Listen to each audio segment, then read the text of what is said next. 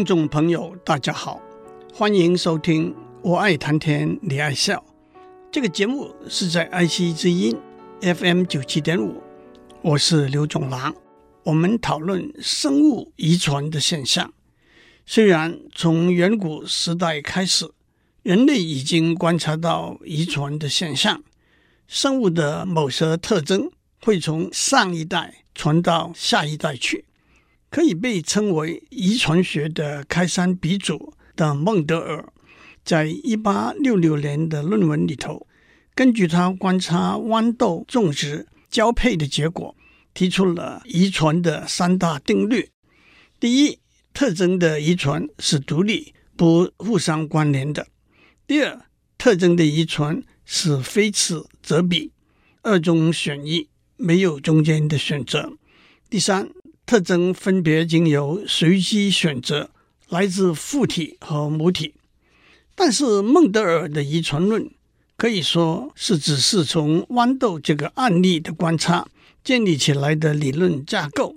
要证实这个理论架构的确可以应用到所有生物的遗传过程上，生物学家必须找到下面几个问题的答案：第一，这些决定生理特征的基因。到底储存在生物体的什么地方？第二，父体和母体的基因怎样结合成为子体的基因？第三，这些基因怎样主宰主体的发育成长？上个礼拜我们已经讲过，在一六七四年，荷兰生物学家列文虎克已经在显微镜底下看到了活的细胞。生物学家也先后看到了细胞的细胞核和细胞核里头的染色体。到了一九零一年，生物学家布华里和美国生物学家萨顿的工作建立的染色体遗传论指出，决定生理特征的基因储存在染色体里头，而且父体和母体的染色体会结合，把基因传到子体去。要证明这些结果，生物学家必须第一证实性别是由染色体决定的。以人类为例，男性和女性有二十二对相同的长染色体，但是第二十三对叫做性染色体，女性是 XX，男性是 XY。这就是我们上次讲的史蒂芬斯和威尔逊一九零五年的结果。第二。证实父体和母体把他们的染色体结合传给子体。第三，证实子体的生物特征的确来自父体和母体结合起来的染色体传来。这就是我们上次讲的摩根在一九零一年的结果。今天我要补足的是，父体和母体怎样把他们的染色体结合传给子体。按照细胞学的理论，细胞都是由已经存在的细胞分裂而成。有性生殖生物的细胞分成两种，叫做体细胞和生殖细胞。体细胞是构成身体各种组织的细胞，例如大脑细胞、肝细胞、皮肤细胞等等。生殖细胞是负责产生配子的细胞，配子。就是精子和卵子，体细胞分裂产生新的体细胞的过程，在观念上是相当简单的。一个体细胞一分为二，成为两个完全相同的体细胞，这就叫做一个细胞周期 （cell cycle）。新的体细胞又可以开始它们的细胞周期。人体一般细胞的细胞周期大约维持二十四小时，不过这也有许多不同的例子。胚胎发育的初期，细胞周期只有三十分钟；有些酵母的细胞周期只有九十分钟。细胞周期可以分成两个时段，我把第一个时段叫做孪生，学术上叫做 interphase 间期。我把第二个时段叫做分手，学术上叫做有丝分裂 （mitosis）。在二十四小时的细胞周期里头，孪生这一个时段维持大约二十三小时，分手这一个时段维持大约一小时。孪生这个时段的主要目的是让每一条染色体产生一条孪生的染色体。这个时段又可以分成三个时段，学术上叫做 G1、S 和 G2。G1 时段也可以被称为生长时段。维持大约十一小时，在这个时段里头，细胞增大，细胞里头的蛋白质和其他细胞组织增加，可以说为产生孪生的染色体做准备。G1 时段也会按照外界的条件延长或者缩短。接下来 S 时段为期约八小时，在这一个时段中，细胞核里头每一条染色体长出一个孪生姐妹，也就是和它一模一样的一条染色体。但是这两个孪生姐妹是在身体的某一点连在一起的。在学术上，这两个孪生姐妹叫做姐妹染色单体 （sister chromatids）。它们在一个叫做着丝点 （centromere） 的共同点。由蛋白质连接起来，在观念上，这两个连在一起的姐妹染色单体还是被视为一条染色体。为了避免混淆，我就叫它做姐妹花染色体。换句话说，在 S 时段里头，一条染色体变成一条姐妹花染色体。接下来，G2 时段维持约四小时。在这一段时期，细胞内继续合成某些蛋白质，可以说是为姐妹花染色体里头的姐妹的分手做准备。接下来，我们就到了维持约一小时的分手的时段了。在这个时段里头，首先细胞核的薄膜逐渐消失，姐妹花染色体们就可以在细胞里头周游。让我提醒大家，我们原来有四十六条染色体，因此也有四十六条姐妹花染色体。让我们把细胞想象成一个地球，这四十六条姐妹花染色体一起排列在细胞的赤道上。这个时候，地球的南北两极各有一个中心力 （centriole）。从中心力有散发出来的细长的丝线，在学术上叫做微管 （microtubules）。这些丝线把每条姐妹花染色体的着丝点抓住，把一个染色单体往南拉，一个染色单体往北拉。换句话说，就把孪生姐妹分开了。它们分开之后，就各自成为独立的染色体。因此，有四十六条染色体在南半球，有四十六条染色体在北半球，这都是和原来母体的四十六条染色体完全一样的。讲到这里，大家就明白为什么在孪生这个时段里，当一个染色体长出一个孪生姐妹的时候，它们要连在一起，因为否则，当它们从细胞核出来的时候，它们可能分别在细胞各处游荡，我们就没有办法保证一个被拉到南极，一个被拉到北极去了。讲到这里，一个简单的例子会让大家更容易了解：一个农夫有四十六只动物，一只鸡，一只鸭，一头牛，一匹马。他把每只动物放在一个笼子里。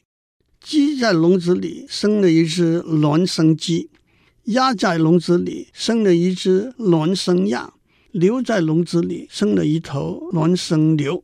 农夫把这些笼子带到市场，每个笼子打开，里头的一只动物往南送，一只动物往北送，所以南半球会有一只鸡、一只鸭、一头牛，北半球也会有一只鸡、一只鸭、一头牛。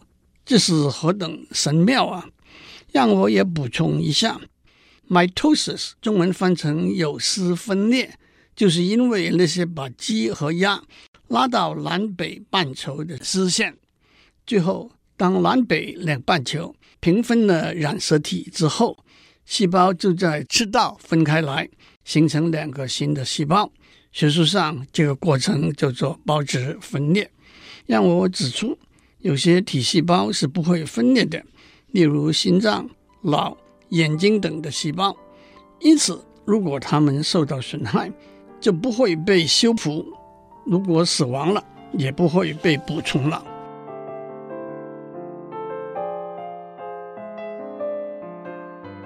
接下来，让我们讲生殖细胞，GEM cell。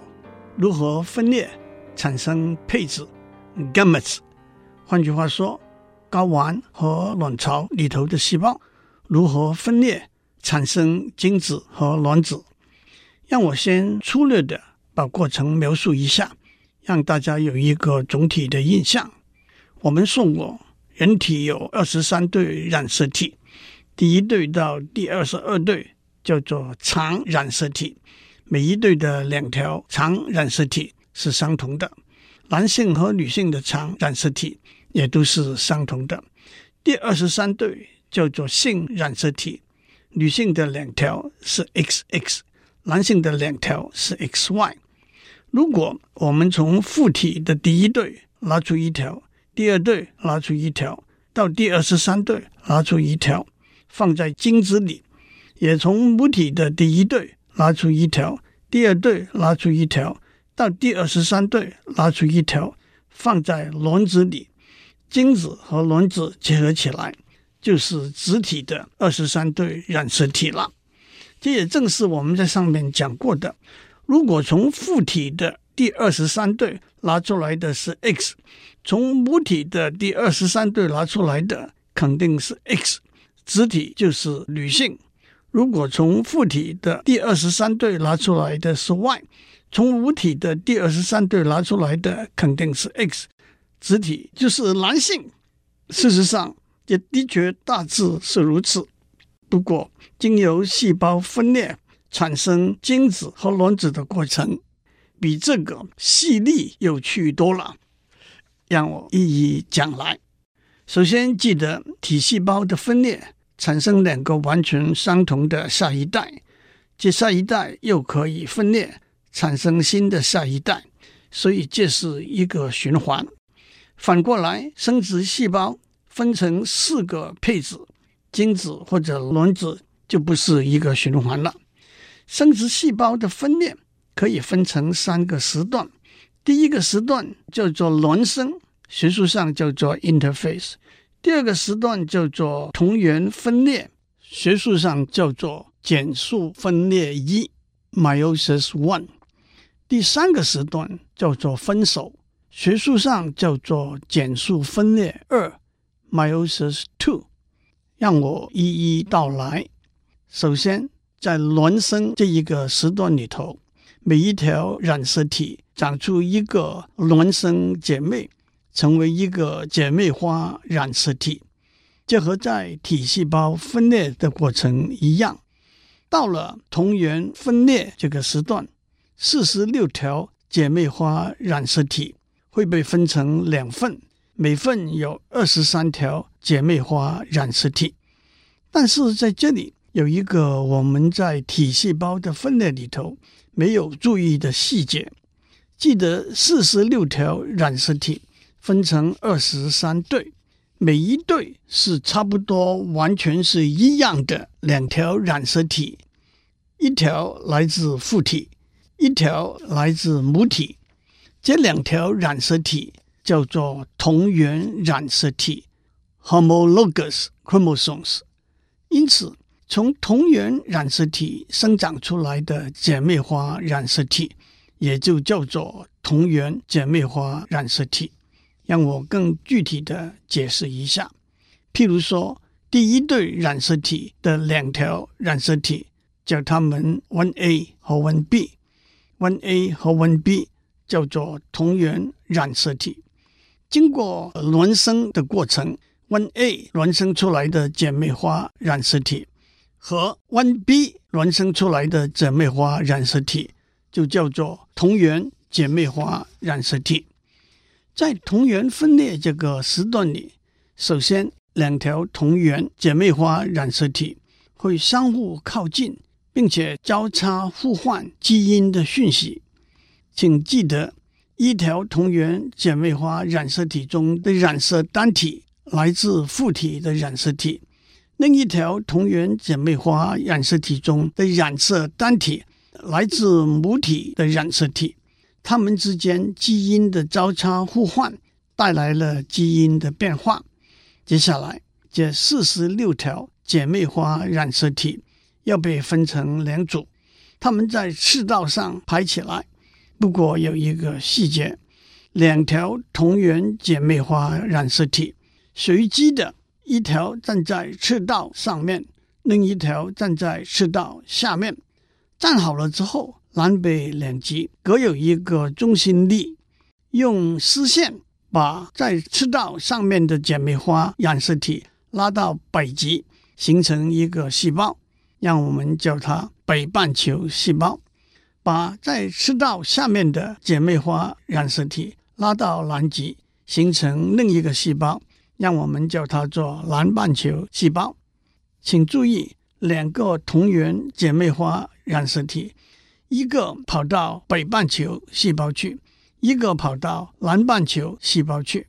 因此，北半球细胞有二十三个姐妹花染色体，南半球细胞有二十三个姐妹花染色体。讲到这里，让我做一个补充的说明。我们说过。在四十六条姐妹花染色体里头，每两条是同源姐妹花染色体。那么，两条同源姐妹花染色体怎么知道要彼此靠近、交叉互换基因资讯呢？又怎么知道分别排在赤道上和赤道下呢？详细的生物机制到现在还没有完全清楚的了解。接下来就是分手。也就是减数分裂的第二期，这个时候北半球细胞和南半球细胞各有二十三条姐妹花染色体，它们各自经过和体细胞分裂的分手过程一样的分裂，一条姐妹花染色体分裂成两条染色体，因此北半球细胞分裂成两个细胞，每个有二十三条染色体。南半球细胞分裂成两个细胞，每个有二十三条染色体。这四个细胞各有二十三条染色体，这就是四个配子、四个精子或者卵子。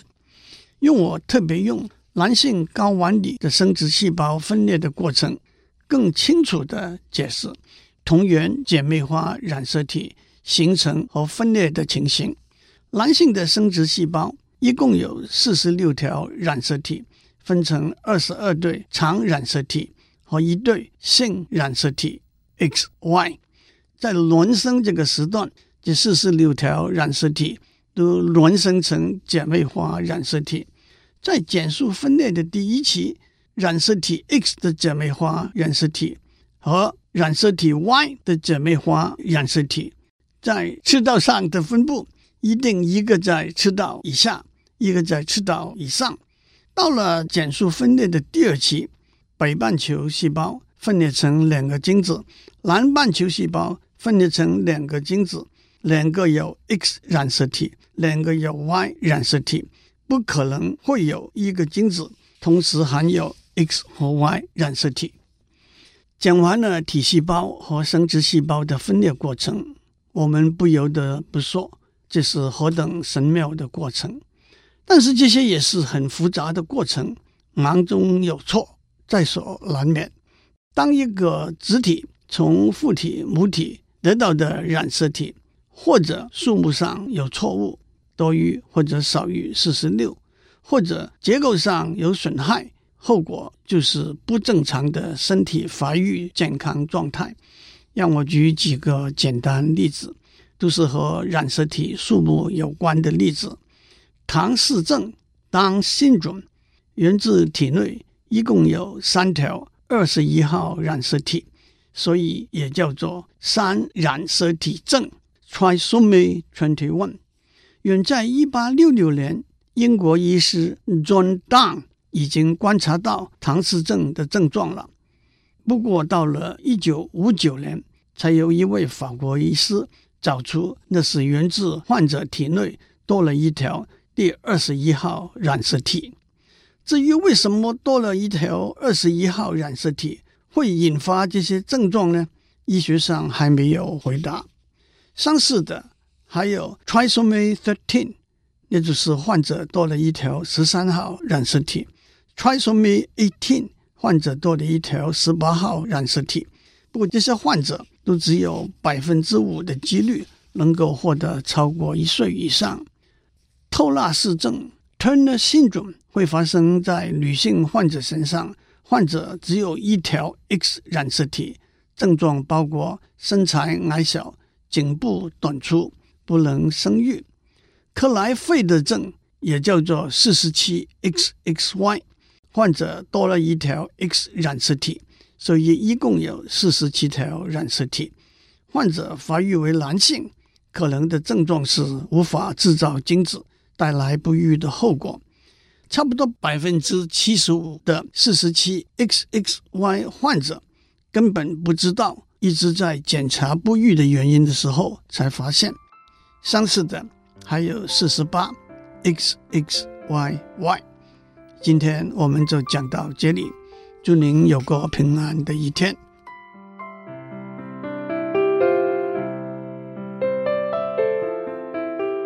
以上内容由台达电子文教基金会赞助播出。